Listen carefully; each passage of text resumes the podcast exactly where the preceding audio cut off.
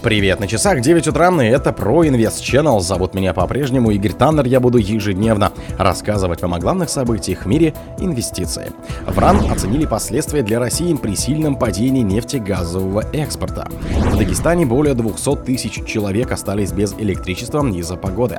Джеймс Кэмерон планирует шестую и седьмую части «Аватара». Китай начнет производить чипы следующего поколения вопреки ограничениям США. Минфин пообещал не продлевать антикризисные налоговые налоговые меры. Reuters связал замедление производства смартфонов Huawei со спросом на чипы для искусственного интеллекта. Спонсор подкаста Глаз Бога. Глаз Бога это самый подробный и удобный бот пробива людей, их соцсетей и автомобилей в Телеграме. В РАН оценили последствия для России при сильном падении нефтегазового экспорта. В условиях существенного снижения экспорта нефти и газа экономика России сможет расти на 1% в год, а рубль обесценивается на 3,5% в год, пришел к выводу в статье «Потенциал и ограничения экспорта ориентированного сценария развития» заведующий лабораторией среднесрочного прогнозирования воспроизводственных процессов ИНП РАН Михаил Гусев. В статье проанализированы три сценария для экономики России до 2035 года, исходя из гипотез о том, сколько экспорта страна сможет поставить за рубеж. Автор смоделировал именно экспортный сценарий, поскольку валютная выручка во многом определяла динамику российской экономики в последние десятилетия, и ее значимость только возрастала. Вклад экспорта в темпы роста ВВП вырос с 28,6% в 2007 годах до 34,5% в 15 и 21 года. В Дагестане более 200 тысяч человек остались без электричества из-за погоды. Более 200 тысяч человек в 258 населенных пунктах по данным на 10 утра по Москве остались без электроэнергии в Дагестане из-за ухудшения погодных условий, следует из сообщения в телеграм-канале Минэнерго России. Ведомство уточняло, что причиной этого стал ветер до 30 метров в секунду и дождь. Позже в Минэнерго заявили, что количество потребителей, остающихся без электроснабжения, сократилось до 100 тысяч человек. Вечером 6 февраля ГУ МЧС по Республике Дагестан сообщила, что весь высокогорный Цунтинский район Дагестана оказался отрезан от дорожного сообщения из-за схода снежной лавины на республиканскую автомобильную дорогу Агавали-Шаури-Кидера. Из-за заявления следует, что заблокированы 45 населенных пунктов. Ориентировочное время расчистки 19.00 по Москве. Джеймс Кэмерон планирует шестую и седьмую часть «Аватара». У Джеймса Кэмерона уже есть планы на шестой и седьмой фильм франшизы «Аватар». Об этом режиссер рассказал в комментарии журнала People.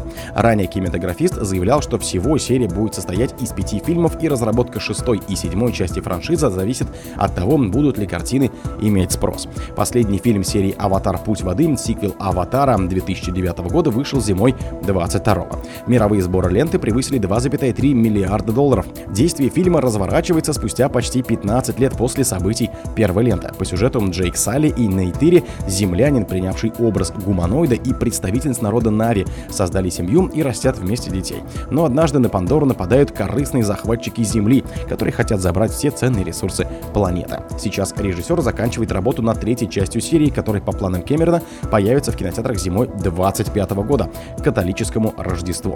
Кроме того, ранее кинематографист заявлял, что съемки четвертого фильма завершены завершены наполовину. Китай начнет производить чипы следующего поколения вопреки ограничениям США.